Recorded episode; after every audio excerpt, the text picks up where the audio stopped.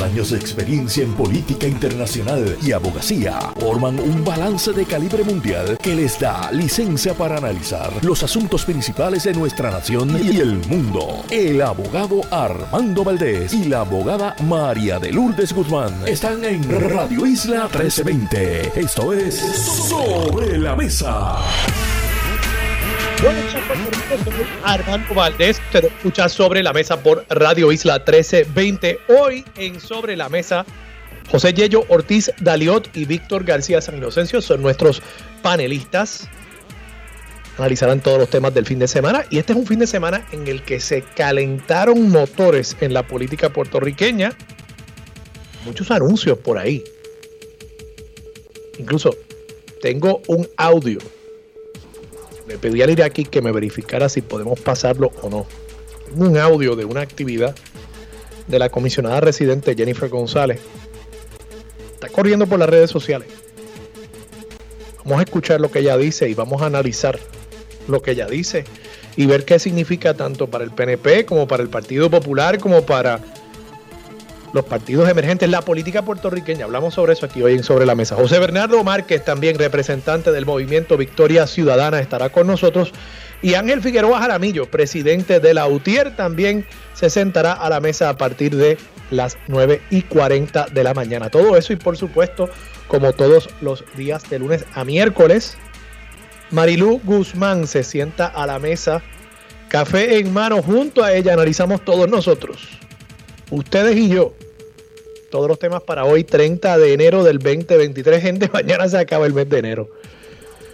Vayan sacando las lucecitas de Navidad ya. O sea, así es como es la vida en el trópico y así de rápido se mueve el tiempo. Pronto estaremos celebrando nuevamente la Navidad.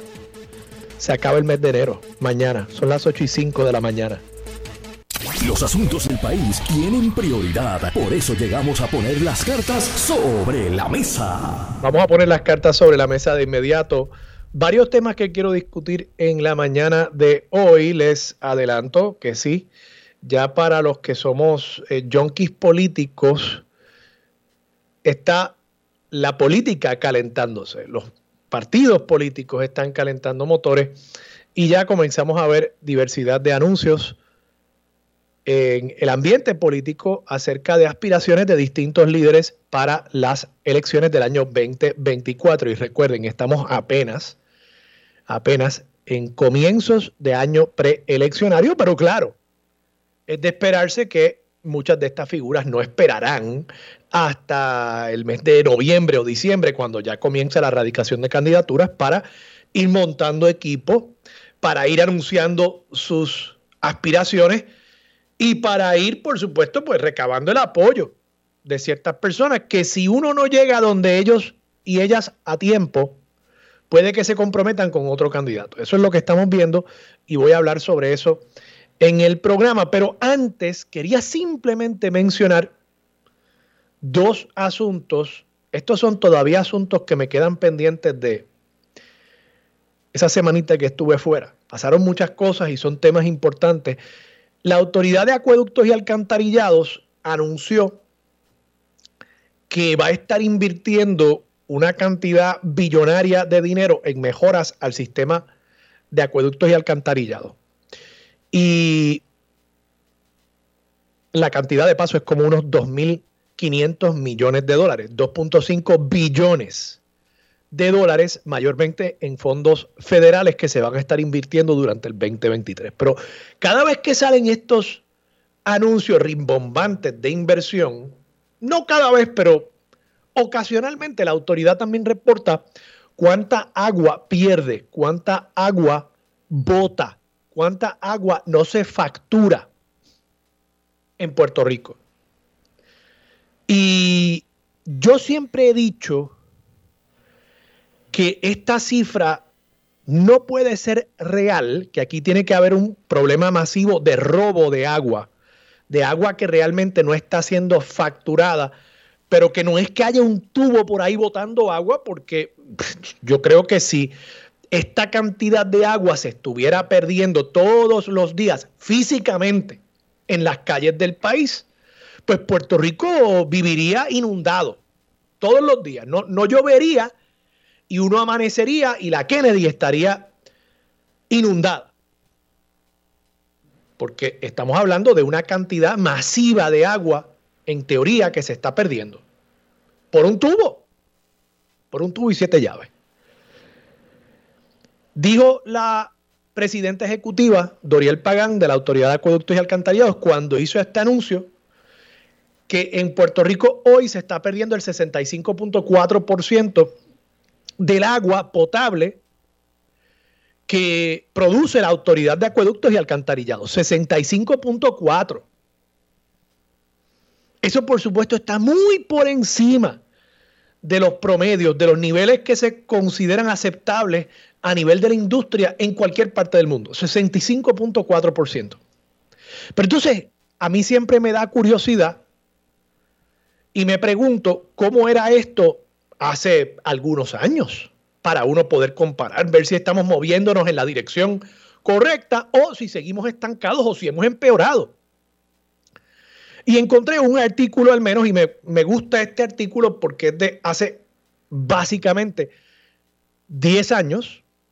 La nota la publicó Noticel el 12 de mayo del 2012 estos datos que tiene la directora Doriel Pagán deben ser del año 2022, o sea que estamos hablando de 10 años más tarde. En aquel momento dijo el presidente ejecutivo de la Autoridad de Acueductos y Alcantarillados, es más, en ese momento todavía no era presidente de la autoridad, creo que era director ejecutivo de infraestructura de la autoridad, Alberto Lázaro. Y Alberto Lázaro dijo el 12 de mayo del 2012, que en Puerto Rico se estaba perdiendo el 60% del agua que se producía por parte de la autoridad. Hace 10 años se perdía 60% del agua. Hoy se está perdiendo 65% del agua. O sea, hemos empeorado. Y yo lamento decirle a la directora Doriel Pagán, a la presidenta ejecutiva de la autoridad, que yo no confío, no es que yo no confíe en ella, aunque me parece que ella ha cometido muchos errores también. Por ejemplo, el año pasado con Fiona, y en este programa yo les leí una carta de FEMA donde se alertaba cuando ya ella era presidenta de la autoridad, hace dos o tres años, que hacía falta contratar y conseguir nuevos generadores eléctricos para situaciones de emergencia en la autoridad para asegurarse de que el agua se pudiese bombear, de que las plantas de filtración siguieran funcionando y eso no se hizo. Y vimos el resultado durante Fiona, que nos quedamos sin agua. Así que, de nuevo, yo pongo un asterisco ahí porque me parece que nos hemos enfocado mucho en la Autoridad de Energía Eléctrica y hemos dejado a un lado la fiscalización a la Autoridad de Acueductos y Alcantarillados, que anualmente está aumentando el costo del servicio de agua potable y que en un momento de emergencia, que en el pasado se había manejado bien, porque de paso cuando Elí Díaz Atienza era director de acueducto, pasó María y en Puerto Rico los que nos suplimos del servicio de acueductos, por lo general no estuvimos mucho tiempo sin agua, gracias a Dios. Eso habría sido una catástrofe muchísimo más grande de la que fue. Pues yo, dicho eso, pongo en duda de si esta inversión, porque en esos últimos 10 años se ha invertido también en la Autoridad de Acueductos y Alcantarillados y seguimos perdiendo más y más agua. No es que ha mejorado, es que ha empeorado.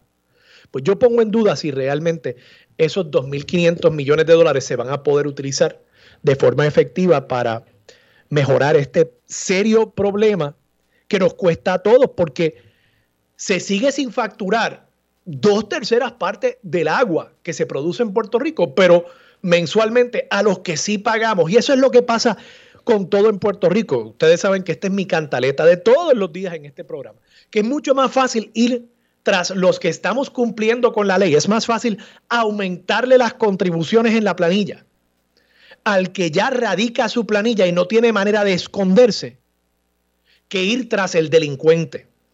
Es más fácil decir que los Airbnbs causan mucho ruido e ir tras esa persona que tiene un negocio legal y legítimo, que ir tras el problema del boceteo y de la gente que realmente está haciendo mucho más ruido en las calles a diario, con los canams y con las motoras y con los Fortrack transitando ilegalmente por las calles de Puerto Rico. Pues esto es lo mismo, es mucho más fácil para la autoridad de acueductos y alcantarillados aumentar la factura del agua que realmente o tapar el tubo por el cual se está botando toda esa agua o facturarle a los que están robándose el agua. Es mucho más fácil simplemente decir, olvídate de eso, vamos a seguir aumentándole la factura al 35% del país que lo paga todo aquí, la clase media, el jamón del sándwich. Y eso es lo que está haciendo la autoridad de acueductos y alcantarillado y por eso traigo el tema en el día de hoy.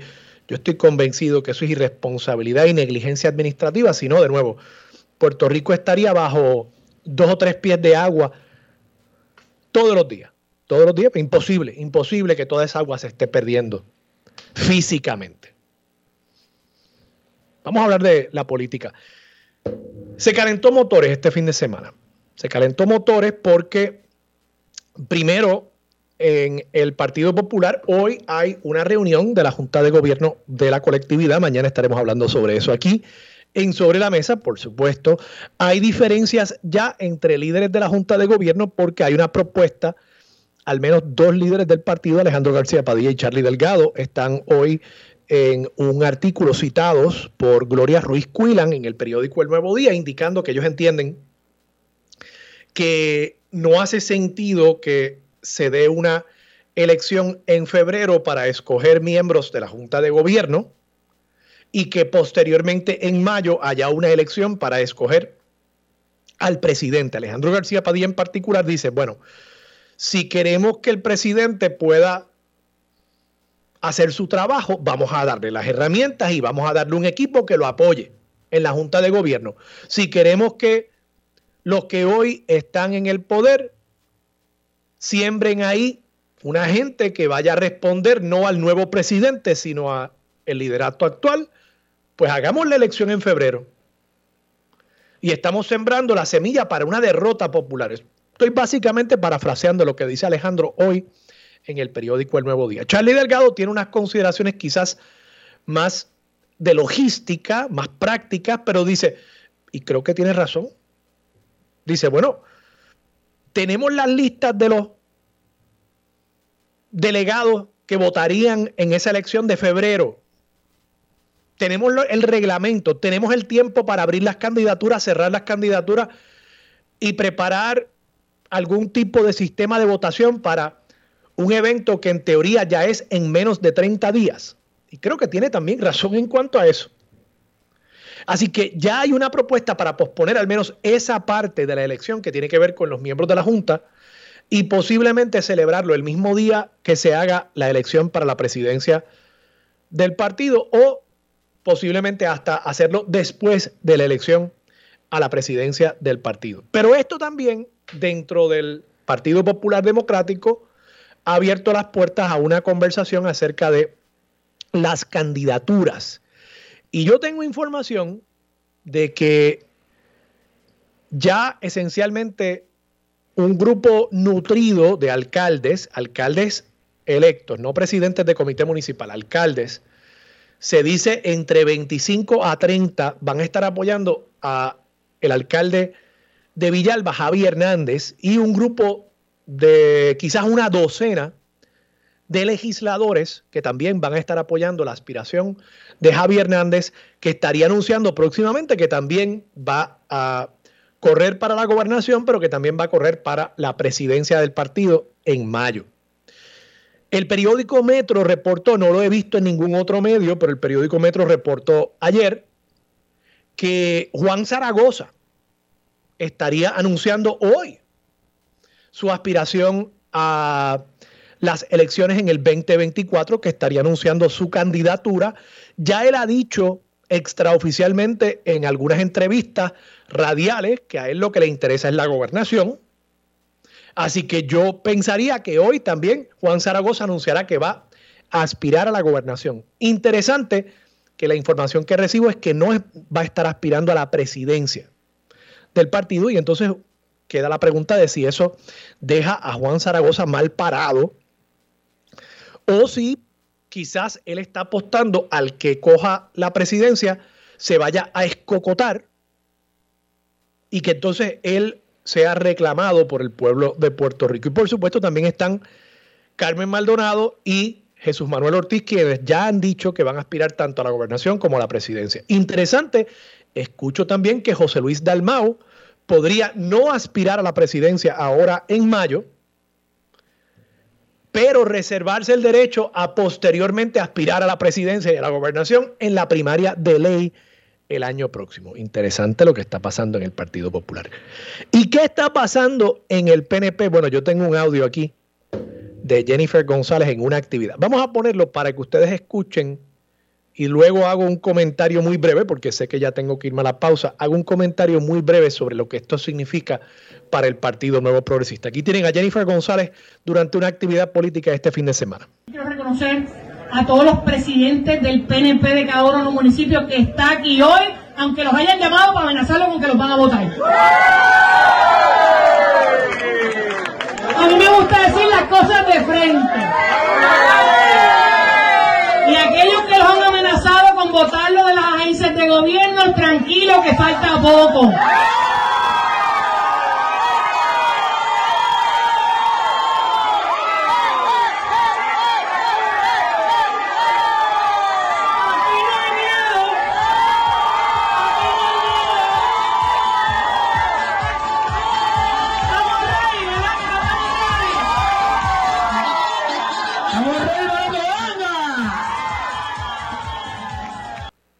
Ahí escucharon a Jennifer González, una actividad política con líderes del PNP este fin de semana. Hay tres planteamientos interesantes ahí. Primero, falta poco, falta poco. Quiere decir, ella está básicamente anunciando su aspiración a la gobernación. Habrá que ver si eventualmente ese ruido hay nueces. Pero dice ella, falta poco. Dice que aquí no hay miedo. Está lanzándose. Pero además hace una denuncia directa de discrimen político al interior del gobierno de Puerto Rico dirigido por quien fuera su compañero de papeleta en las elecciones del año 2020, Pedro Pierluisi. Y yo creo que eso es una denuncia muy seria que hace la comisionada residente. Y si hubiese oposición en la legislatura, ya hoy alguien estaría convocando a la comisionada residente a una vista pública para preguntarle o al menos enviándole una, carta para preguntarle qué evidencia ella tiene de discrimen político en el gobierno de Puerto Rico. Y eso no es algo politiquero de paso. O sea, pedir información sobre eso, porque ¿saben qué? El problema es que si efectivamente hay discrimen político en este momento al interior del gobierno de Puerto Rico, como ella está reclamando, eso eventualmente nos va a costar a los contribuyentes. Porque ustedes creen que la demanda de discrimen político la paga el político que discriminó. No, no, no, no. El discrimen político lo paga el gobierno, que no es otra cosa que decir que lo paga el contribuyente puertorriqueño. Así que si la comisionada residente, la segunda figura más prominente de la política nacional puertorriqueña, está diciendo que hay discrimen político contra personas que la apoyan a ella en el gobierno de Puerto Rico, eso es para que hoy mismo se esté convocando a la comisionada residente a que dé explicaciones sobre eso, a que no se quede simplemente en la palestra, a menos que eso sea que ella está roncando, atacando a Pedro Pierluisi por atacar. Pero si hay algo ahí, si ahí realmente hay nueces en ese ruido que está haciendo sobre discrimen político, eso es una acusación bien seria. Y más allá, por supuesto, de la sustancia que pueda haber, si realmente algún partido político quisiera destronar al PNP, ahí también hay una oportunidad para establecer una diferencia, para hacer una fiscalización responsable y marcar un contraste con un partido donde evidentemente ellos, entre ellos, entre hermanos y hermanas estadistas, como se dicen, están ya empezando a hacerse daño al interior de esa familia anexionista. Lo dejo ahí, vamos a ver qué piensa Marilu Guzmán de todo esto, de todos estos desarrollos políticos al interior de los partidos tradicionales y por supuesto también de lo que está pasando en los partidos emergentes con la posibilidad de una alianza entre el PIB y Victoria Ciudadana. Con eso regresamos aquí en Sobre la Mesa. Regresamos, soy Armando Valdés, usted escucha sobre la mesa por Radio Isla 1320 y a esta hora entiendo que tenemos en línea telefónica a Marilú Guzmán. Marilú, ¿estás ahí? Saludos Armando, ¿cómo estás? Aquí estoy. Bien, bien, ¿y tú? Estoy bien, con un poco de catarro, pero bien, gracias a Dios. Qué bueno, qué bueno. Marilú, me imagino que escuchaste a la comisionada residente. Es un video que se difundió por las redes sociales anoche. Una actividad política durante el fin de semana, creo que fue ayer mismo. Y ella dice que hay discrimen político contra los líderes del PNP que están apoyándola a ella, que ha habido amenazas de despedir empleados públicos. Dice que falta poco, que no se preocupen, poco un mensaje de, de esperanza para esos líderes que están ahí apoyándola ya, falta poco, y dice que aquí no hay miedo. Eso en el lado del PNP, una Jennifer González que parecería estar lanzándole un reto directo al gobernador Pedro Pierluisi.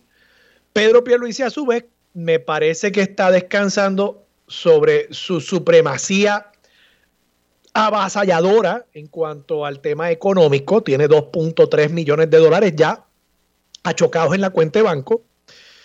Y del lado del PPD tiene ya diversidad de figuras. Como señalé, pues me dicen que eh, Javi Hernández se va, a tirar, eh, que ese anuncio de Javi debería estar viniendo en los próximos días. Eh, tenemos a eh, Juan Zaragoza, que dijo, al, por lo menos al periódico Metro, que va a estar anunciando en el día de hoy su aspiración para el 2024. Eh, Jesús Manuel, que ya había anunciado. Carmen Maldonado, la alcaldesa de Morovis, que ya había anunciado también.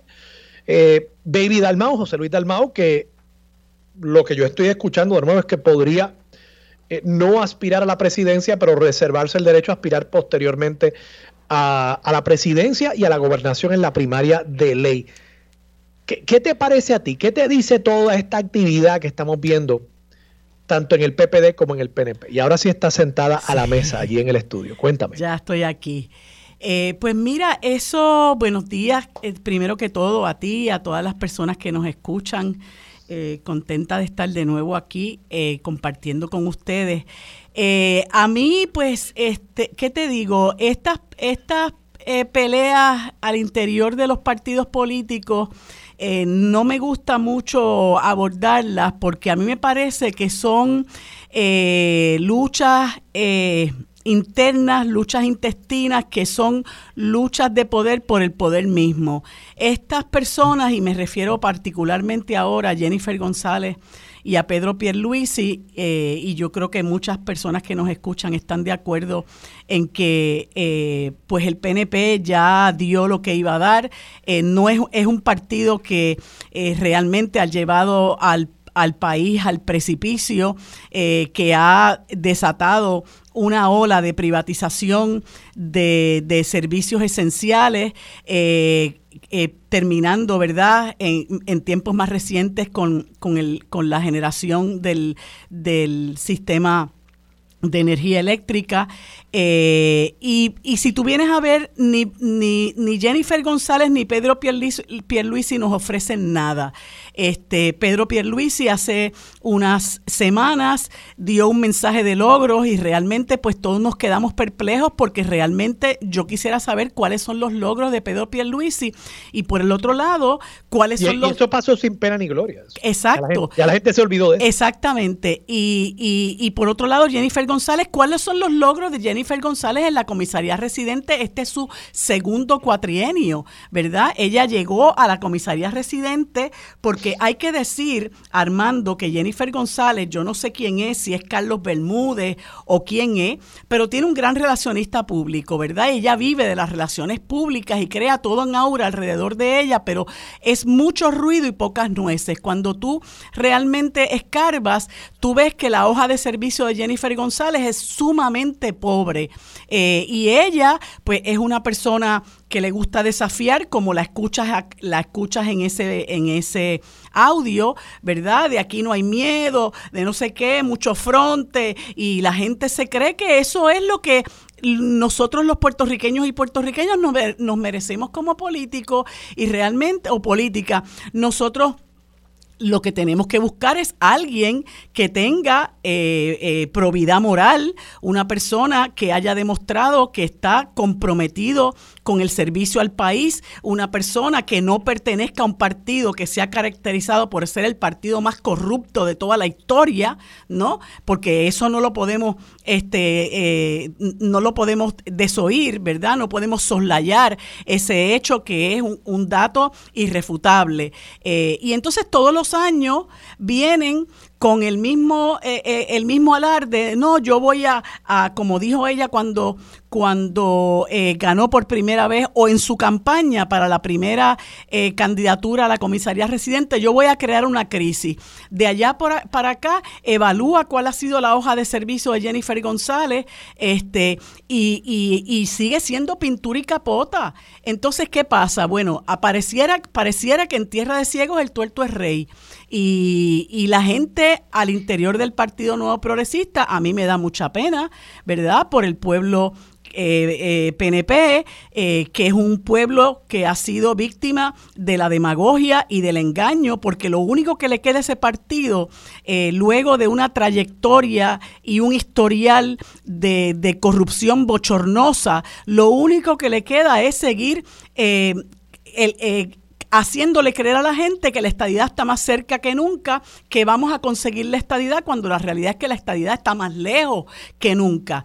Eh, y en el caso del Partido Popular, bueno, eh, yo te diría que el problema no es quién se ponga al frente del partido, es que el instrumento eh, que se conoce como Partido Popular, a mi juicio, eh, ya, ya eh, vino a menos. Es un, es un partido que desafortunadamente eh, no tiene, a mi juicio, una brújula ideológica, no tiene un, un, programa, de, un proyecto de país que ofrecerle.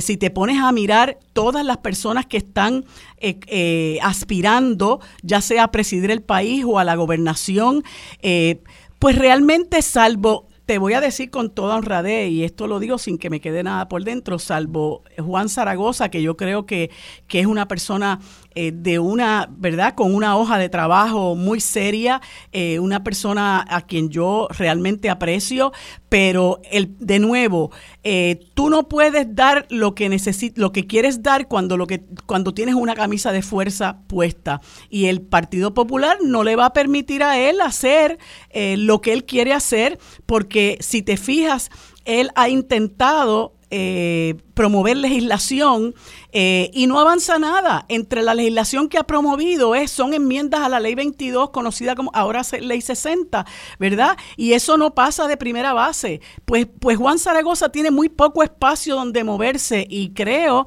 que una persona como él, que es una persona seria, comprometida con el país.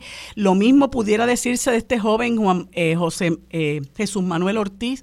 Yo creo que es una persona seria, pero de nuevo, dentro de ese instrumento que se conoce como Partido Popular es muy poco lo que pueden ofrecerle al país, porque ese instrumento eh, que se conoce como Partido Popular ya dio lo que iba a dar y, y, ahí pues realmente no es mucho lo que, lo que se puede esperar. Y yo creo que la erosión de la base de ambos partidos así lo demuestra y creo que van a seguir eh, va a seguir disminuyendo, disminuyendo en, en, su en su membresía, van a seguir, los adeptos se van a seguir, van a seguir eh, yéndose porque realmente sienten que el partido, ninguno de los dos les representa. Yo pienso que en el caso del Partido Nuevo Progresista tienen una ventaja y es que la gente sigue creyendo en la estadidad eh, y la estadidad y la estadidad y la estadidad como un mantra, ¿no? Eh, y se quedan ahí fanatizados, pero en el Partido Popular ideológicamente no tienen nada que ofrecerle al, al, país y entonces este, eso los coloca en una posición de mayor debilidad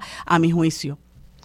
Marilu, tenemos que ir a la pausa, pero cuando regresemos quiero tocar brevemente un poquito eh, otros elementos de eh, estos anuncios y lo que puede implicar eh, no solamente al interior de cada partido individualmente, sino en el colectivo de los resultados electorales. O sea, ¿qué, qué sucede si Jennifer reta a Pedro Pierluisi? ¿Qué implicación tiene eso en cuanto a las posibilidades electorales del Partido Popular, las posibilidades electorales de una alianza? ¿Qué significa para la candidatura a la comisaría residente? Todas esas consideraciones quiero que las analicemos el próximo segmento aquí en Sobre la Mesa por Radio Isla 1320. Regresamos, soy Armando Valdés, usted escucha Sobre la Mesa por Radio Isla 1320. Marilu Guzmán sigue sentada a la mesa. Marilu, te mencioné antes de la pausa que quería discutir otros ángulos de esta noticia. Eh, te, te, pregunto, por ejemplo, ¿tú coincides conmigo que este señalamiento que hace Jennifer González, que es miembro del PNP, que es la compañera de papeleta o lo fue de Pedro Pierluisi en el año 2020, de que hay discrimen al interior del gobierno, que eso es un señalamiento serio que debería investigarse. O sea, no, no viene simplemente de una figura de otro partido, viene de una figura al interior del PNP.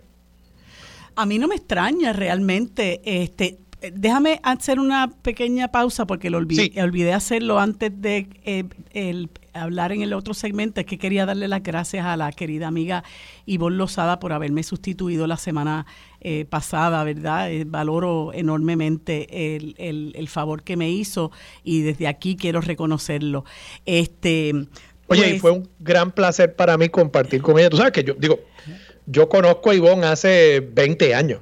Eh, y, trabajamos juntos en Fortaleza. Ella era eh, asesora, yo también en la Fortaleza de Aníbal Acevedo Vilá. Y, bueno, una gran amiga, pero nunca habíamos compartido así en un programa de radio. Realmente fue, fue, una buena experiencia. Así hice, que... hice una buena selección. Pero te extrañé. gracias, gracias. Yo también, pero me hacía falta el, el, espacio. Este, pues mira, yo a mí no me extraña que eso que ella plantea sea correcto. Primero porque habla desde adentro, presumo que está hablando con conocimiento de causa. Este, muchas personas eh, respaldaron sus expresiones y, y viniendo de, de Pedro Pierluisi, que ha demostrado que es una persona eh, enferma de poder, ¿verdad? Y que se comporta de manera tiránica, como lo ha hecho eh, en cuanto a muchas cosas este, eh, durante estos dos años de, de, su mandato.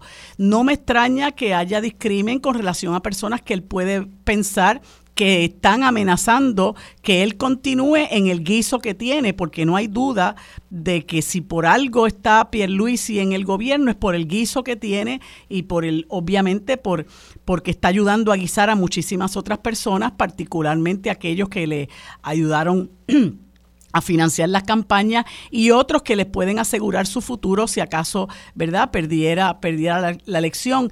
Ya sabemos cómo cómo él, eh, a la menor provocación, aprovechó eh, el hueco en la ocasión de, en ocasión de la renuncia de, de, Ricky Rosselló para, eh, para autonombrarse, este, juramentarse en la casa de su hermana y luego ser despedido fulminantemente, nada más y nada menos por la que por la opinión unánime de los jueces del Tribunal Supremo. O sea, eso está en el historial de Pedro Pierluisi y ahí me parece que es eh, eh, una, una, hoja bochornosa en su devenir político.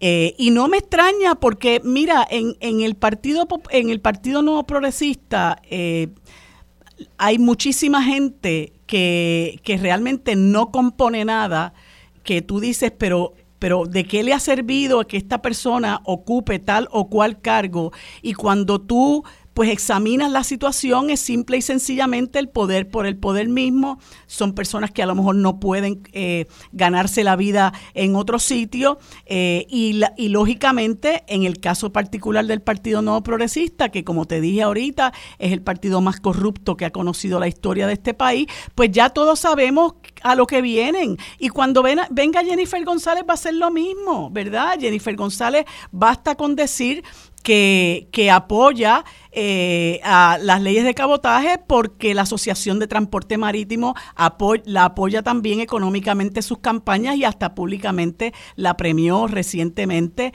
Eh, y así por el estilo podemos ver otro tipo de cosas que, que ella respalda por una posición puramente oportunista. Pues lo mismo hace Pedro Pierluisi, ¿no? Y entonces son personas que quieren estar en, la, en esa posición, que quieren estar en el poder, que quieren estar guisando, que quieren asegurarse que tienen ese poder para, para, para llevar a cabo eh, la agenda que tienen eh, en mente y si tú, eh, si, si yo sospecho que tú vas a amenazar ese ese, eh, esa agenda que yo tengo, pues, pues sin duda voy a tratar de, de, arrinconarte, voy a tratar de, de, perjudicarte y quizá por eso es que ella dice que hay discrimen al interior del gobierno. Yo no creo que lo diga livianamente, creo que lo, que lo debe estar diciendo con conocimiento de causa. De paso, Marilu, yo hice un señalamiento en el comienzo del programa eh, preguntando si iba a haber algún legislador que hiciera algún señalamiento sobre lo que ella está diciendo. Y tengo que reconocer que Héctor Ferrer eh, ha enviado un comunicado. Yo he recibido copia aquí. Héctor Ferrer emplaza a Jennifer González a denunciar legalmente la persecución política. Así que eh, al menos ha levantado algo de indignación. Yo creo, o sea, traigo el tema, Marilu, y estoy de acuerdo contigo que no me sorprende. Pero igual, es algo insidioso lo que han hecho muchos políticos con el acercamiento que nosotros mismos tenemos a este tipo de cosas que se dice y, a veces ni chistamos. A, veces ni nos damos cuenta de lo que se está diciendo. Jennifer González está diciendo que hay empleados públicos de su propio partido que están siendo despedidos o que se les está amenazando por expresar un apoyo a su candidatura. Eso no podemos permitir que pase. Y si eso pasa al interior del PNP, ¿cómo será con los eh, empleados públicos que se identifiquen como independentistas, como populares, como victoriosos, como miembros de Proyecto Dignidad, que también tienen derecho a trabajar en el gobierno? O sea, eso, el hecho de que no nos sorprenda, no puede implicar que dejamos de indignarnos. Sí, claro. y felicito a Héctor Ferrer por al menos decir algo, por al menos pues, demostrar que todavía hay capacidad para indignarse en la clase política del país, ¿no? Bueno, eh, eh, ah, perdóname. Sí, eh, que, que ese discrimen también se pone de manifiesto, Armando, cuando se cuando se soslaya, cuando se menosprecia lo que es el sistema de mérito en el gobierno, y de eso tengo que decir que son responsables ambos partidos, ¿verdad? La gente es seleccionada para dirigir eh, o para ser nombrada, no tanto para dirigir, porque yo puedo entender que a veces en puestos de dirección tú tengas personas de tu confianza y entiendas que esa persona que es popular o es PNP es una persona de mi confianza y yo tengo razón para tenerla ahí. Pero muchas otras posiciones que tú lo que estás buscando es la competencia, la capacidad, la idoneidad, el compromiso con el trabajo, la hoja de servicio. Eh, mucha, ya eh, lamentablemente en nuestro país eso ha pasado a un segundo, tercer y cuarto plano para estar nombrando gente que lo que viene es a politiquear. Y en ese sentido también se manifiesta el discrimen porque tú dejas de, echas a un lado a una persona que pudiera servirle bien al país por estar nombrando a una persona de tu partido que a lo mejor fue el que te corrió tal o cual campaña, que te consiguió chavitos, que te vendió boletos, que te puso pasquines, que, es un activista aprobado, ¿verdad? Esa también es una forma de discriminar con el perjuicio que eso representa para el servicio público, ¿verdad? Y nosotros tristemente eso ha percolado a unos niveles, ¿verdad? Donde, donde la gente ya, eh, pues, habla, habla, em, habla em, desesperanzadamente eh, de, de, lo que ve en el servicio público, porque ya la gente sabe que eso es lo que hay. Recordarás lo que pasó recientemente, el año pasado o antepasado, con las dos personas que nombraron eh, antes de Eliezer Ramos a la, a la Secretaría de Educación. La segunda de ellas, su hoja de servicio era simple y llanamente ser un activista del PNP y eso pues lamentablemente a mi juicio es parte del prejuicio que hay a lo largo y ancho de todo el servicio público y muchas veces son, eh, ¿verdad?, personas eh, que pertenecen a partidos que no son ni el PNP ni el PPD y yo creo que eso hay que tratar de rescatarlo, de verdad, que que haya, que haya, que se devuelva eh, eh, eh, a, su a su lugar lo que es el, el, el, sistema de mérito para que el país pueda recibir el servicio que necesita de su gobierno, porque a fin de cuentas el gobierno está para eso, para servir. Marilu, vamos a la pausa. Regresamos con más de Sobre la Mesa por Radio Isla 1320.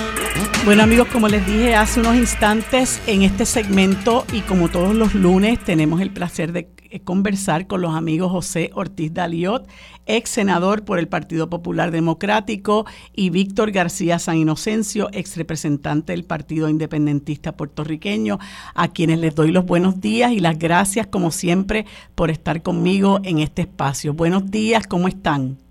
Muy buenos días, saludos a ti, saludos a Ortiz Daliot y a toda la radio audiencia. ¿Estás ahí, Yeyo? No, parece que Yeyo no está. Bueno, Víctor, entonces estamos en familia, aunque Yeyo también es familia. Eh, pues mira, quería a ver si luego se nos une, pero mientras tanto, quería conversar contigo sobre este asunto de la privatización de la generación del sistema eléctrico de Puerto Rico, un proceso eh, a mi juicio, bastante atropellado que se le ha concedido a esta empresa Genera Puerto Rico, que, que es una subsidiaria de em, eh, em, New Fortress Energy, que sabes que, eh, le, vende gas a la Autoridad de Energía Eléctrica. y es un un proceso, ¿verdad?, que ya se venía promoviendo desde que se aprobó, si mi memoria no me falla, en el 2009, eh, la ley que, que abría paso a la privatización del sistema de energía eléctrica en Puerto Rico. Eh, ahora aparentemente, eh, te digo porque me falta conocer un poco más de información, pero pareciera que esto es Luma 2.0, porque esta compañía, ¿verdad? parece que no va a hacer inversión en el país tampoco, se le va a pagar en los primeros cinco años 22.5 millones de dólares y luego eh, pudieran ganarse eh, esa, ese, esa, ese, ese ese pago pudiera reducirse en los siguientes años, pero pudieran recibir bonificaciones de hasta 100 millones de dólares. Entonces resulta curioso eh, de una información que recibo que esta gente de New Fortress Energy, que es la compañía matriz de Genera Puerto Rico, eh, es eh, cliente del, del bufete O'Neill Borges, ¿verdad? y, y estas personas eh, y, este, bufete, pues a su vez, eh, es asesor de la Junta de Control Fiscal, que es una de las que avala este contrato, ¿no? Eh, y son también asesores y cabilderos de, de AES y de Ecoeléctrica, que son dos de las compañías privadas que también eh, ofrecen servicio de energía eléctrica al país. Así que eh, vemos cómo hay todo un entramado, ¿verdad?, que se da eh, alrededor de toda esta situación de privatización, que me parece que es una situación de, corrupción, porque obviamente tú tienes por un lado a un bufete que que, que, es cabildera de esta gente a quienes le acaban de dar la, la, o representante de esta gente a quienes le acaban de dar este contrato y a su vez también representa a la compañía matriz, pero a su vez también asesora a quien va a acceder eh, a uno de los, ¿verdad? de los componentes de todo este eh, esquema para que se apruebe el contrato de, de de Genera Puerto Rico. Así que, eh, bueno, caemos de nuevo en un derroche de, fondos para beneficiar eh, intereses privados en perjuicio del país. Bueno, yo, yo resumiría esto de esta manera. Primero la gente lo va a ver en lo que pague todos los meses en su factura de la luz. Y verá que no baja y verá que el aumento no corresponde a gastos por subida de combustible. Eh, los gastos van a aumentar porque aquí le dan una tajada a base del sablazo que va a recibir el consumidor en la factura. Esto lo disfrazan diciendo que no va a haber aumento de factura. Lo que pasa es que la factura misma es un laberinto, lo que usted recibe. Y eso necesita usted un postdoctorado para entenderlo. Usted que recibe esa factura todos los meses, pero lo va a notar. Y va a notar que cuando baje el precio del petróleo y del gas, etcétera, como quiera se va a mantener mucho más cara la electricidad. Yo creo que, hay que empezar por ese por ese principio. ¿Por qué? Porque ninguna de estas compañías que no vienen a invertir nada, sino por el contrario a llevarse, ya Luma está entrando en sus doscientos y pico de millones, eh, sin haber puesto un chavo y, y, y habiéndonos hecho pasar lo que nos ha hecho pasar con la transmisión y distribución, pues este es el, el capítulo de la generación, pero aquí los problemas son mucho más profundos. Eh, el espagueti de conflictos que hay aquí, al interior de quienes van a tomar las decisiones, y no lo extiendo a quienes van a aconsejar, pero van a tener que, que traerse la muralla de China para Puerto Rico para aplicar esa doctrina y evitar conflictos porque el mismo bufete, como tú dices, asesora a los que están con los fósiles, hmm. va a estar a cargo de, administrar e ir desmantelando el sistema de generación, pero a la misma vez vende gas, que es otro combustible fósil, su matriz. es, o sea, es, es, un nido, es, un espagueti de conflictos. Eh, y, y, y yo creo que si, si este espagueti se estirase y se analizase, tomaría tiempo pero le podría dar la vuelta al mundo ese espagueti como 25 veces. A, ese nivel llega la madeja. Y todo, todo, porque el gobierno creyó que la Autoridad de Energía Eléctrica era un monopolio ineficiente, claro, con su politiquería y con toda la carga de, de, de desangramiento y hemorragias, porque estaba semi privatizada en la subcontratación. Pero el gobierno alegó que como era un monopolio era ineficiente y que había que partirle en pedazos y ahora resulta que no ha partido nada en ningún pedazo. Mm. Transmisión y distribución, cinco sextas partes para los amigos del alma de Luma y ahora eh, generación para los amigos del alma. Bueno, ahora no sabemos ni quién es, porque aquí hay corporaciones eh, matrices, corporaciones hermanas, eh, el gran familión corporativo que va con ese guiso. Y, voy a anticipar algo. ¿Tú sabes quiénes van a romper el guisómetro aquí también? Los que van a coger los mismos puestos con más sueldo dentro del nuevo andamiaje corporativo.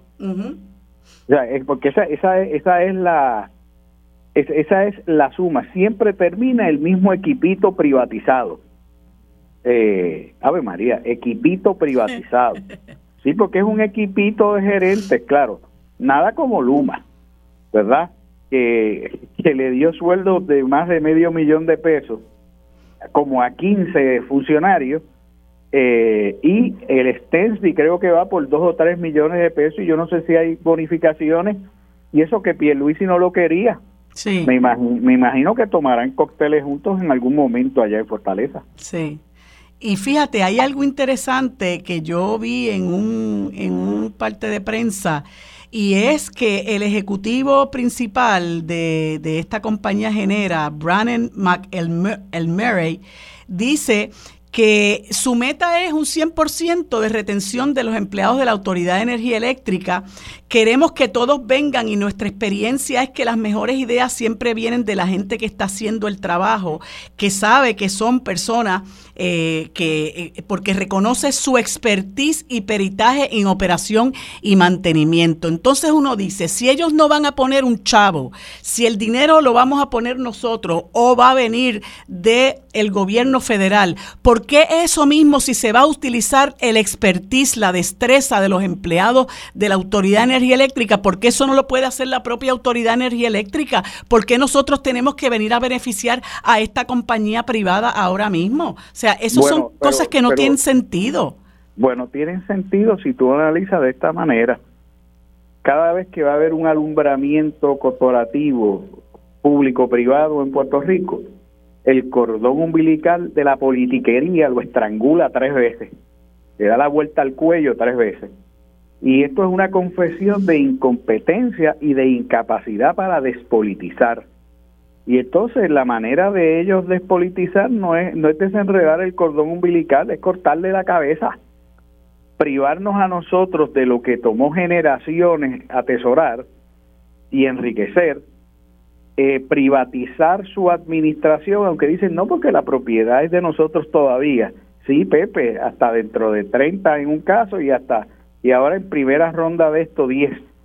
Eh, y entonces decir, eh, pues, somos tan incompetentes que no supimos bregar con la politiquería y la madeja de conflictos que sembramos, que ellos y ahora se lo damos a otro y además le pagamos incurriendo en lo mismo. Claro. que, que en el fondo eh, lo que hay que mirar es quién paga la factura, la fractura, porque ya esto no es una factura. ¿Quién paga la fractura?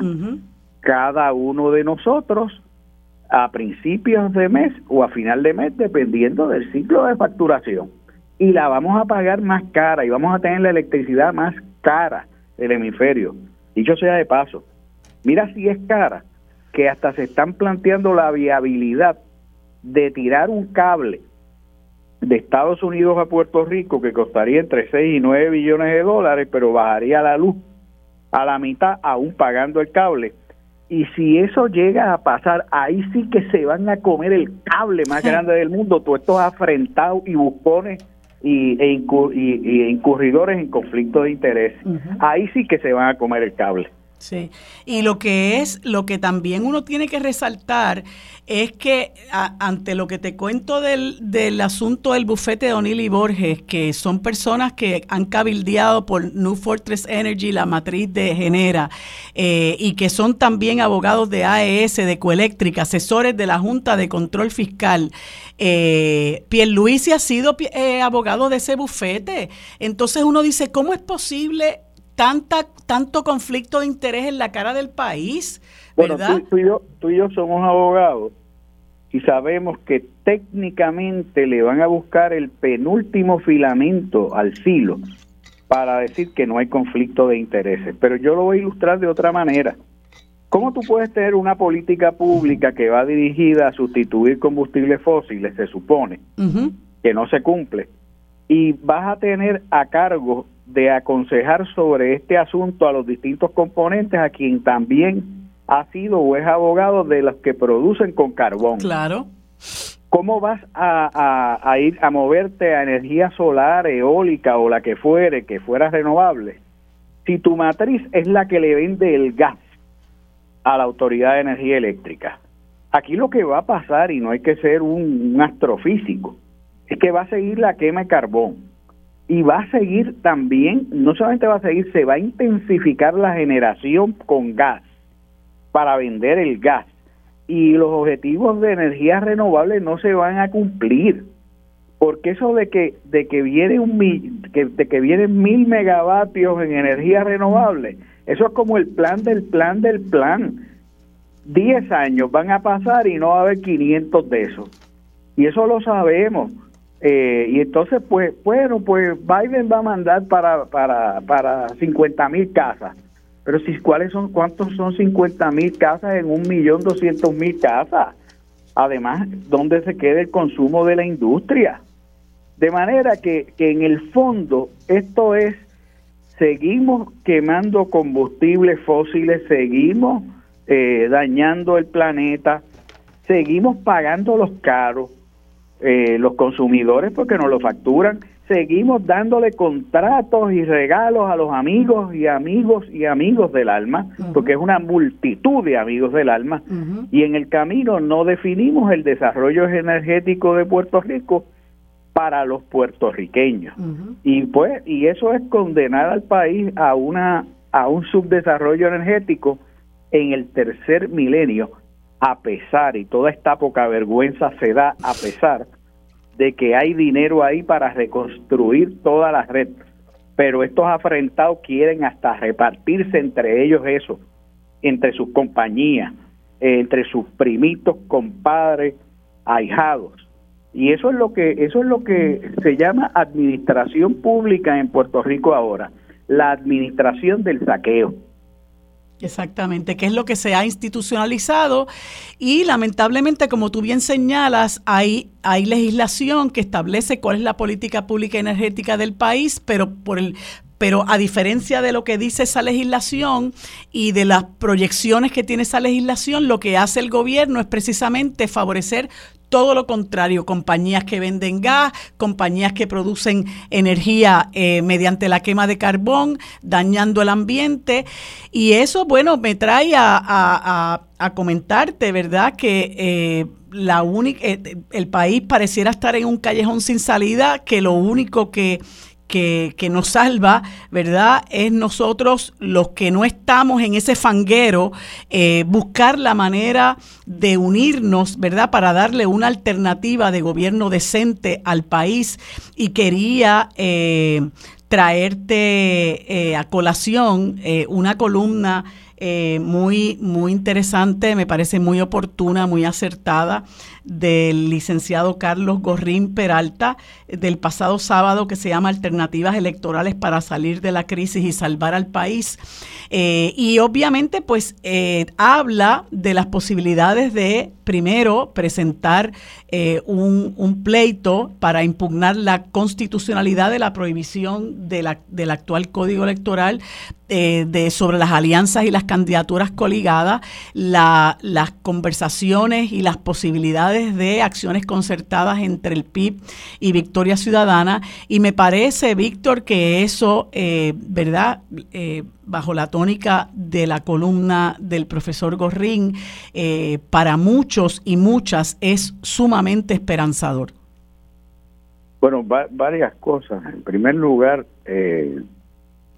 yo creo que en Puerto Rico el Partido Popular y el PNP, su liderato entreguista, panista y amiguista, no se ha dado cuenta que lo que han hecho es dinamitarse ellos mismos en los pasados 20 o 30 años.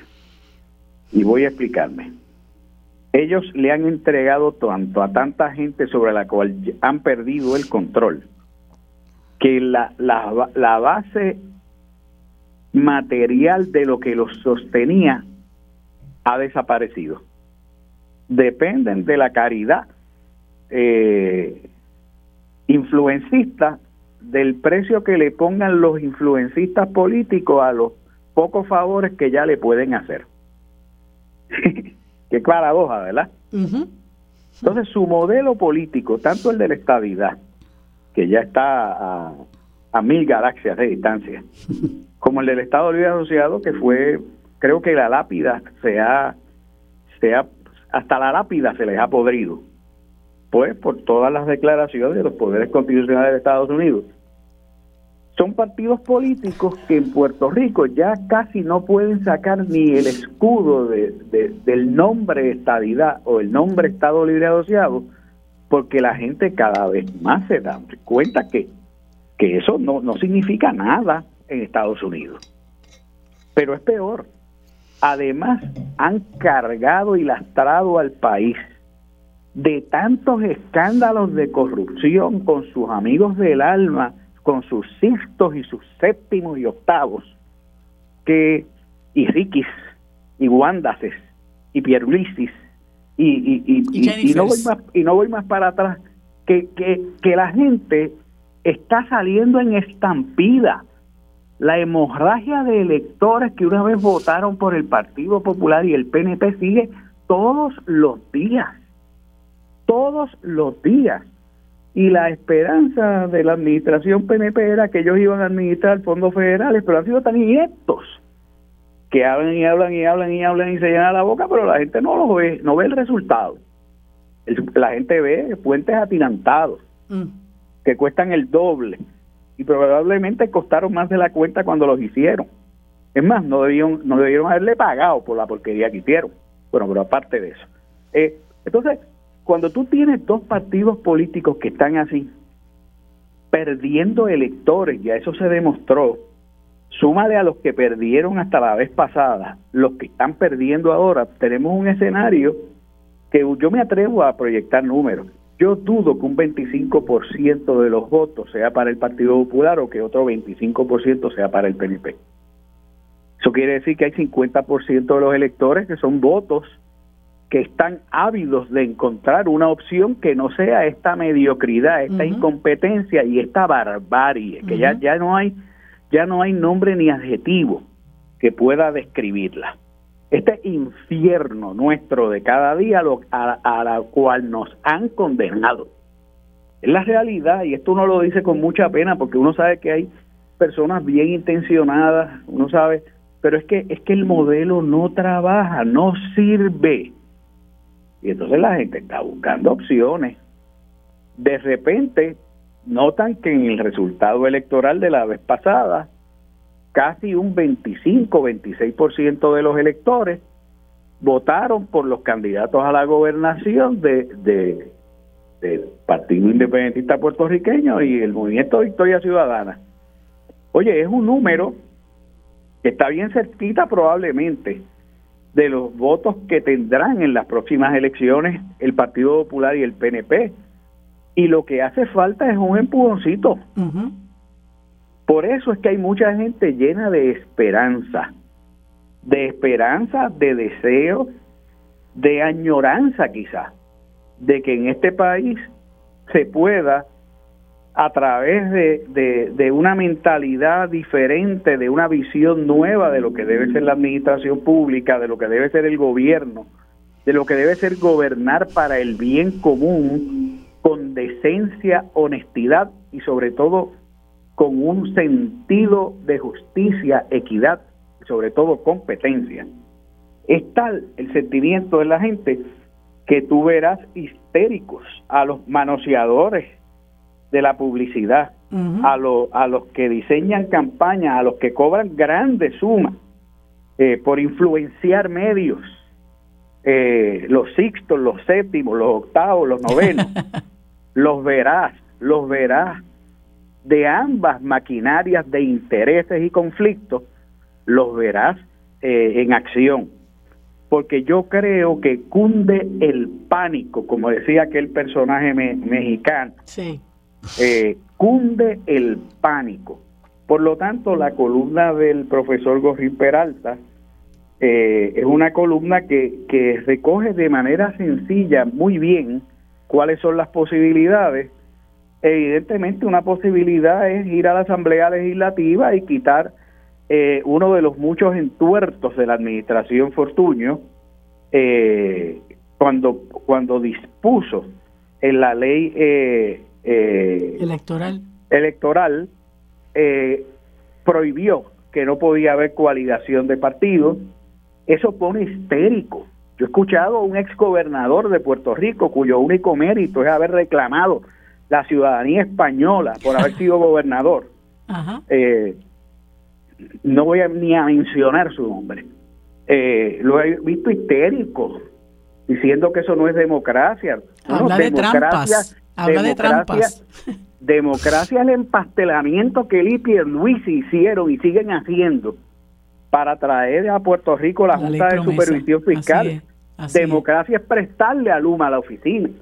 Eh, eh, esa, es, esa es la democracia en la que creen. Pero entonces, que la gente busque opciones, eso no es democracia. Entonces, pues, eh, va a ser difícil que se apruebe una, se apruebe una enmienda a la ley eh, se, se debe tratar y yo sé que se está tratando, pero entonces, ¿qué es lo próximo? Lo próximo va a ser la una acción judicial, una acción judicial para ver si se declara inconstitucional esa prohibición que no tiene ningún propósito racional, y menos en un mundo que aspira a ser cada vez más incluyente y pluralista y más equitativo. Pero nada, eh, acuérdate, somos abogados y sabemos cómo son las cosas.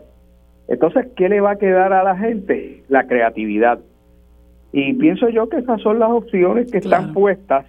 Y, y voy a decir algo más. Mira, hay muchos más electores, muchos más que los que votaron en las elecciones pasadas, que van a moverse a inscribirse y a votar, o a activarse y a votar.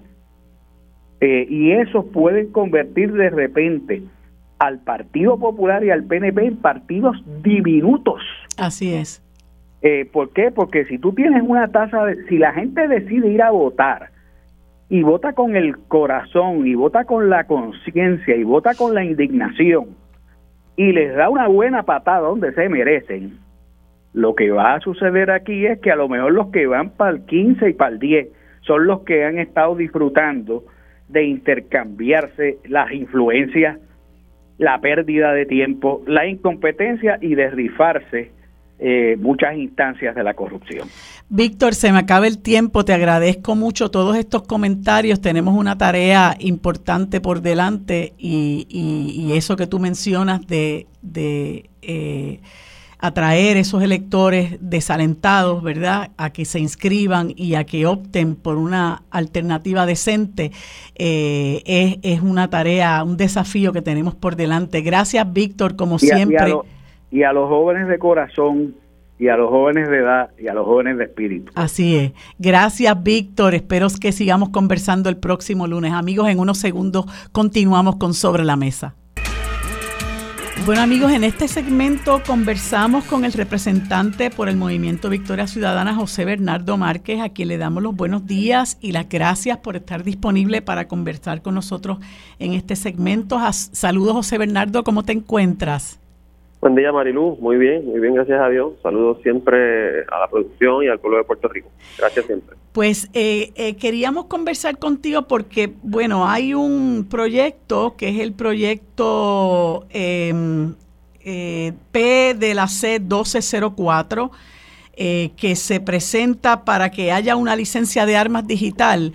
Yo he visto con un poco de preocupación, ¿verdad? estos proyectos que, que propulsa el representante Narmito Ortiz Lugo del, del, del, distrito de Guayama, eh, que aparentemente tiene está, está muy vinculado a este señor eh, que dirige Codepola eh, y hay como una tendencia ahí a estar aprobando proyectos de ley eh, que tienen que ver con la ley de armas, enmendar la ley de armas, flexibilizar la, la tenencia de armas de fuego y este bueno, leí esta noticia, ¿no? Donde ahora se aprueba este proyecto para que la licencia de armas sea digital, esto quizás pudiera sonar como inofensivo, pero no sé realmente qué qué valor le ves tú a esto, ¿verdad? Y también que me comentes sobre otros proyectos que estaban en, en, la, en la Cámara y que tenían que ver precisamente con esta tendencia eh, de estar flexibilizando la tenencia de armas de fuego en el país. Bien, eh, bueno, el, el proyecto grande que hacía un bloque de enmiendas a la ley de armas que objetamos porque flexibilizaba muchos aspectos eh, de manera innecesaria a nuestro modo de ver y injustificada eh, por parte de los organismos de seguridad, los organismos estadísticos que precisamente demuestran el impacto y la relación que hay entre muchos incidentes de violencia en Puerto Rico con la tenencia de armas eh, pues ese proyecto está en Senado, así que ese proyecto ya fue aprobado en Cámara, estará mismo en su trámite legislativo en Senado, que nosotros quisiéramos pensar que, allá pues se va a poder dar una discusión más sosegada, más responsable que la que se dio en Cámara eh, para aprobar ese bloque de enmiendas. Este es un proyecto separado eh, que lo que hasta el momento hace, ¿verdad? Y digo hasta el momento porque quizás ahí está mi preocupación, que a veces los proyectos empiezan como una cosa y le, hacen una serie de enmiendas para hacer muchas cosas adicionales, mucho más problemáticas de lo que originalmente eh, se proponía, eh, pero es que exista como una especie de copia digital de, la licencia de armas, ¿verdad? Así como hay una licencia eh, ahora mismo que uno tiene digital de, conducir, pues que exista una de armas digital.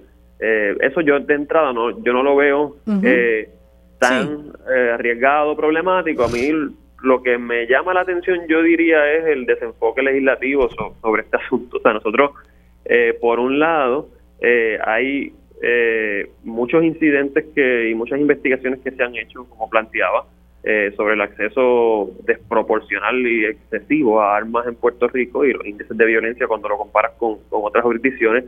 Tienes un comité de trasiego de armas que está dispuesto por ley, pero está totalmente inactivo por peticiones de información que nosotros le hemos hecho al, al Departamento de Seguridad Pública.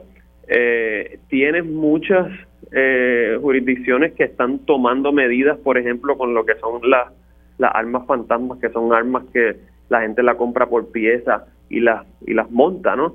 Eh, y hay, hay todo un asunto con la entrada también de en los muelles, en los aviones eh, de armas a Puerto Rico, que es lo que deberíamos estar legislando. Hace, Recientemente arrestaron a una dueña de una armería, primero la allanaron y luego la arrestaron eh, por potenciales ilegalidades y, ventas en, en, incumplimiento con la ley en esa armería. Así, ¿por qué no estamos hablando?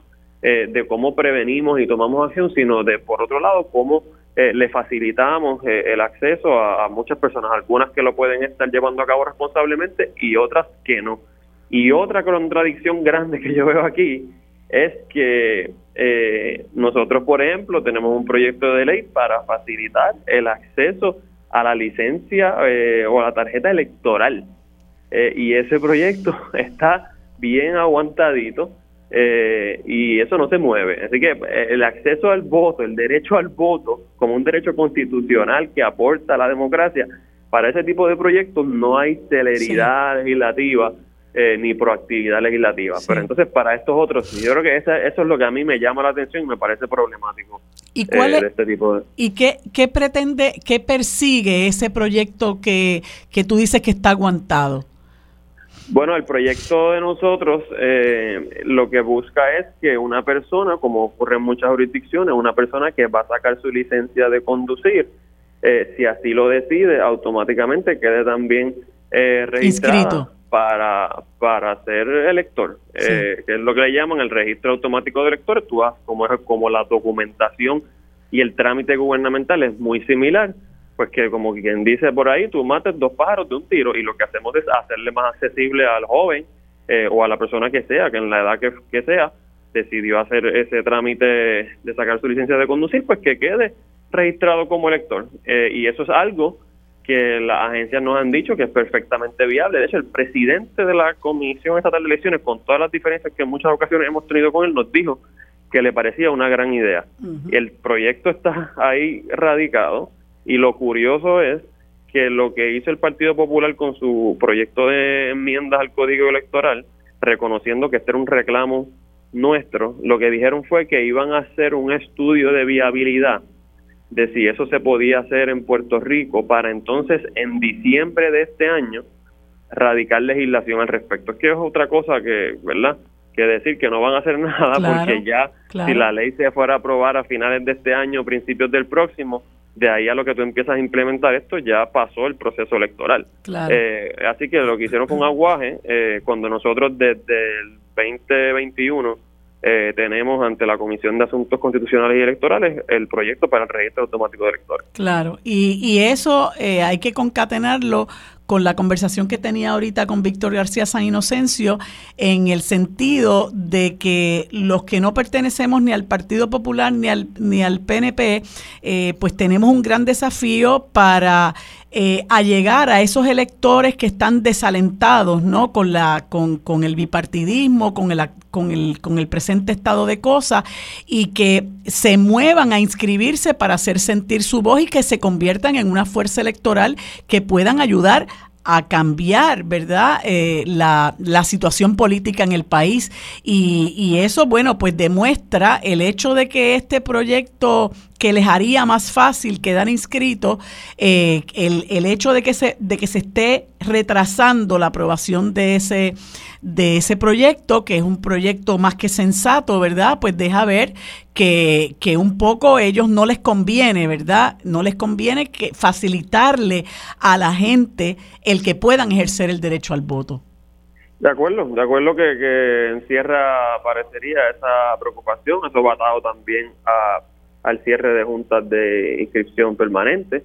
Eh, o sea que cada vez más pues se, se hace más complicado eh, llevar a cabo este tipo de, de trámites electorales que pues, son los más básicos, los más fundamentales en una democracia. Por eso también cuando se discute el tema de las armas siempre se plantea el asunto este de del, derecho constitucional. Eh, pues el derecho al voto es el más básico. Claro. Eh, eh, y también está consagrado en nuestra constitución y debería la legislatura ser proactivo para garantizar y, y vindicar ese derecho. Así que pues, por eso por eso digo que, que hay un hay unas grandes contradicciones con con los tipos de, de asuntos a los que los compañeros y compañeras a veces le dan prioridad en, la Cámara de Representantes. ¿Y a qué tú atribuyes que que ese, que ese proyecto esté estancado? El de lo, el registro automático de electores. Sí. Eso que, que tú has planteado. O sea, yo creo que ellos saben que quizás unas generaciones más jóvenes pues no están mirando hacia el Partido Popular o el Partido No Progresista como opción eh, y piensan que el saldo de un aumento de participación electoral es negativo eh, para sus objetivos y, resultados electorales que aspiran. Eh, y por eso pues prefieren que el trámite sea uno verdad más, más tradicional eh, y que y seguir quizás apelándole a, a un electorado que ya está activo políticamente y, no me no me parece que haya otra explicación lógica porque es que de nuevo hasta el presidente de la comisión dijo que era buena idea ellos han recibido ponencias al respecto esto ocurre hay muchísimos ejemplos eh, en otras jurisdicciones que, podemos utilizar para mejorar la medida. Además de que es lo más lógico, es lo que la gente muchas veces eh, enfrenta en su cotidianidad con el gobierno. Dice, ¿por qué es que el gobierno para yo hacer una transacción me pide la información que ellos mismos se supone que tengan? Eh, porque porque ya este consta un montón de certificaciones y de, y de trámites que yo he hecho, que si para la luz, que si para el agua, que si para cualquier trámite en el registro demográfico, en en el Departamento de Transportación, etcétera. Así que es algo que de sentido común. Eh, y así que no, lo otro que uno podía plantear es un asunto eh, fiscal, eh, pero me parece que la lo que lo que se logra, ¿no? Adelantar con, con esta medida a largo plazo me parece que, le beneficia a, al erario público, además de desde una perspectiva de, de que supuestamente están abaratando algunos costos consolidando juntas de inscripción eh, y, eventualmente eh, cerrándolas, pues la tecnología eh, y este tipo de transacción electoral paralela entre dos agencias, pues lo que te permitiría es ser más eficiente al momento de, de atender esos trámites. Ok, pues te agradezco José Bernardo el tiempo que nos has dedicado para hablar sobre estos temas. Vamos a seguir dándole, vamos a seguir dándole continuidad porque me gustaría conocer después eh, eh, concretamente el trámite que eso está siguiendo en la Cámara de Representantes, ¿verdad? No sé si es la, la Comisión de Reglas y Calendario, pero yo creo que hay que, hay que señalar, ¿verdad? Más concretamente qué es lo que está pasando al interior de la Cámara de Representantes para que ese proyecto se mueva. Así que espero que podamos conversar sobre esto próximamente. Gracias, José Bernardo, que tengas buen día.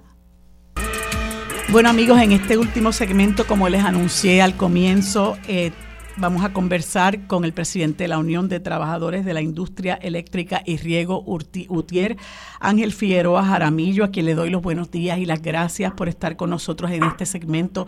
Buenos días Ángel, ¿cómo te encuentras?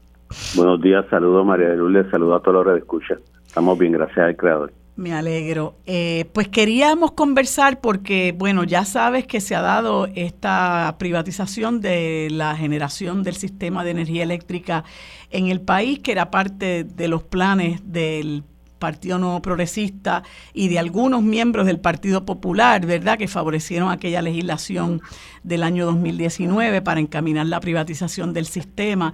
Y quería, desde tu punto de vista, yo conversaba ahorita con el ex representante Víctor García San Inocencio eh, y le dije que me, me daba la impresión de que esto parecía ser un Luma 2.0, ¿verdad? Pero quisiera saber desde tu perspectiva como empleado de la Autoridad de Energía Eléctrica, eh, ¿qué, ¿Qué te parece? ¿Qué opinas? ¿Qué representa esta privatización para el país? Y luego, ¿qué significa para los empleados a la luz de esas expresiones que hace el presidente de Genera Puerto Rico de que ellos quisieran eh, retener el 100% de los trabajadores y que tendrán garantía laboral por dos años? Bueno, la situación en términos generales del contrato, lo que hemos estado discutiendo con los abogados una vez en comenzar un análisis de un contrato que no solamente se contempla o se, se compone de las 310 páginas del contrato, y creo que más importante, y así se ha evidenciado, son los anejos. En los anejos donde están las llamadas letras chiquitas que contradice o te establece las condiciones de lo que dice el contrato.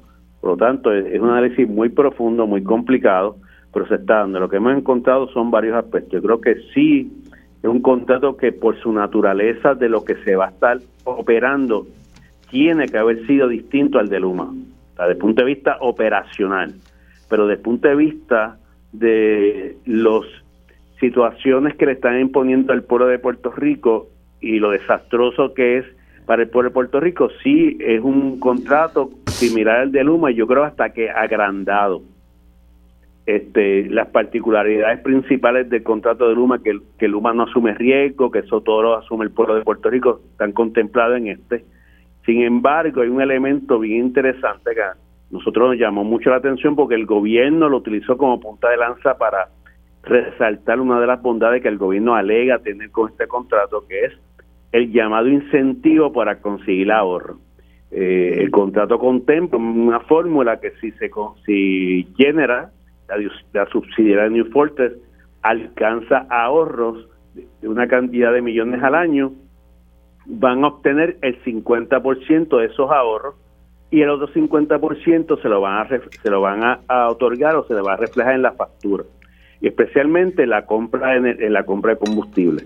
Pues cuando nosotros analizamos eso hoy de acuerdo a las fórmulas actuales y a, y a lo que el negociado establece, porque esto no está ahora la autoridad por la libre, eh, el 100% pasa a la factura, no el 50%. En otras palabras, no están tumbando un 50% a esos ahorros. Segundo, la expectativa de esos llamados ahorros nos llama mucho la atención porque el contrato de Forte sobre el suplido de gas natural es, el contrato más caro que tiene la Autoridad de Energía Eléctrica, más caro que su competidor Naturigi ya en Costa Sur. Por lo tanto, si consiguen ahorros en la compra de combustible, eso significa que se, reafirma lo que hemos dicho del asalto del contrato de importe que nos están vendiendo el combustible sumamente caro, costoso. Y lo sobre lo que dijiste la segunda parte es la parte que vamos a, que estamos ahora mismo precisamente ya nos comenzamos una reunión con nuestro equipo legal para discutir esa parte sobre las cuestiones de eh, las garantías laborales cuando entramos a ellos, un juego de palabras, como dicen por ahí, con, combinado con un juego de pierna de, de medias verdades con mentiras. Los dos años que se garantizan son, eh, son, se pueden despedir trabajadores durante esos dos años conforme a la ley 80. Y usted dirá, pues, ¿cuál es la ley 80? Pues la ley 80 es la ley de despido injustificado, es la ley que le cobija a todo el mundo del sector privado para evitar un despido injustificado. Y usted dirá, pues, ¿qué es despido injustificado? Hay un número hasta cierre de planta. Es un despido que puede ser justificado por parte de esta llamada ley. Pero lo interesante es que como el trabajador pasa en cero, pierde sus años de servicio porque empieza en cero, si hubiera algún reclamo de despido injustificado y el trabajador o trabajadora eh, eh, eh, prevalece en ese llamado despido injustificado. Primero, que no hay reposición de empleo. Y segundo, lo que tendría como mesada es lo que conlleva en un año, que es prácticamente un mes de mesada. Pero lo, lo otro que interesante encontramos en el contrato es que una vez pase los dos años, se reconoce que entonces aplica una ley federal sobre la estabilidad de empleo que es ninguna, que pueden despedir Employment sin justificación. Sí, exactamente, esa misma. Que pueden despedir sin justificación alguna. En, en, palabras sencillas, yo te voy a dar dos años, si, ten, si yo te voto y tú ganas un caso contra mí porque es un despido justificado, lo más que te puedo dar es una mesada de un mes, no hay reposición, porque empezás en cero, y después los dos años tienes menos todavía, no tienes que dar ni justificación. Te ha sido un engaño al país, por eso, y a los trabajadores, por eso es que nosotros estamos insistiendo la importancia de tener un convenio, la importancia de tener un sindicato para contrarrestar esta intención si es que finalmente prevalece General. Pero lo que, lo digo, entre otras cosas, ¿verdad?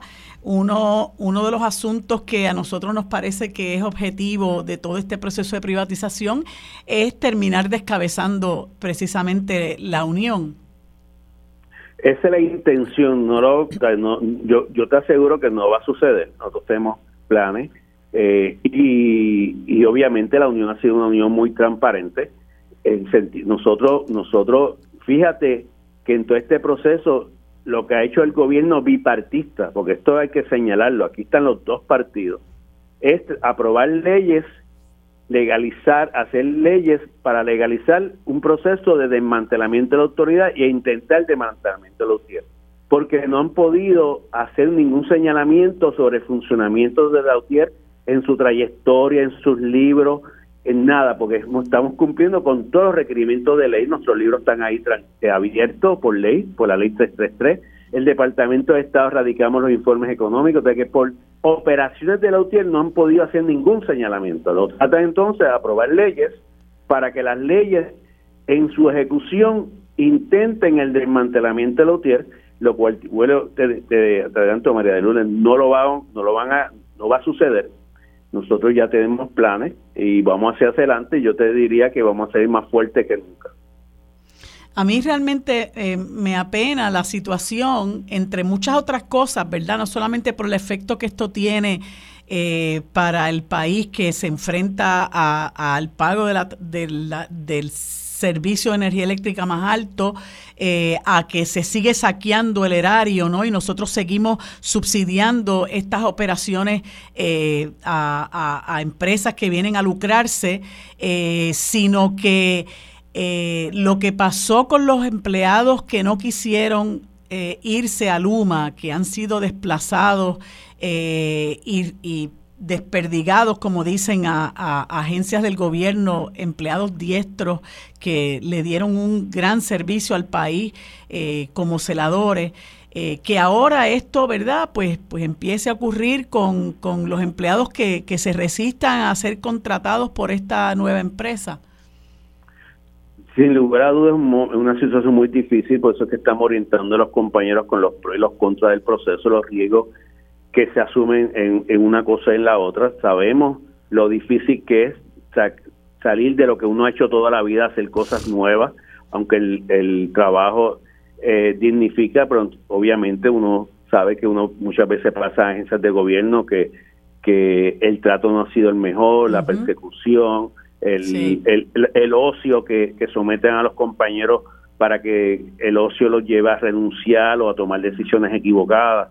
Sabemos eso, pero por otro lado también hay que tomar en consideración la estabilidad de empleo, los beneficios, el derecho que puedas tener, los casos que se puedan llevar que eh, y, eh, si pasas eh, al, al, sector privado, permanece en el sector privado, nuestro sistema de retiro, que aunque la Junta de Control Fiscal intenta también establecer condiciones distintas a las que tenemos ahora, pero también te da una garantía mayor que a un sistema de, de de pensión del 401 que una empresa privada pueda tener. Entonces, esos son elementos que el trabajador, ah, lo, lo que han dicho ahora, que, que ellos harán oferta de salarios igual o mayores. Eso significa que para muchos será igual y para algunos será mejor, o sea que no es para todo el mundo. Por eso es que nosotros hemos estado hablando con nuestros compañeros y compañeras de la importancia de tener todo esto presente, pero también la importancia de tener un convenio y tener un sindicato en cualquiera de los escenarios que pueda haber.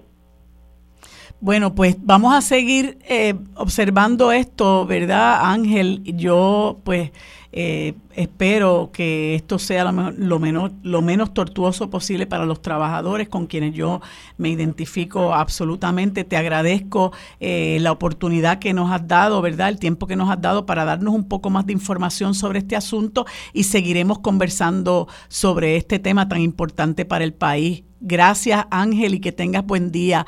Amigos, hemos terminado por hoy el programa sobre la mesa. Gracias por sintonizarnos. Nos vemos y nos escuchamos mañana. Lo próximo es Mili Méndez en Dígame la verdad.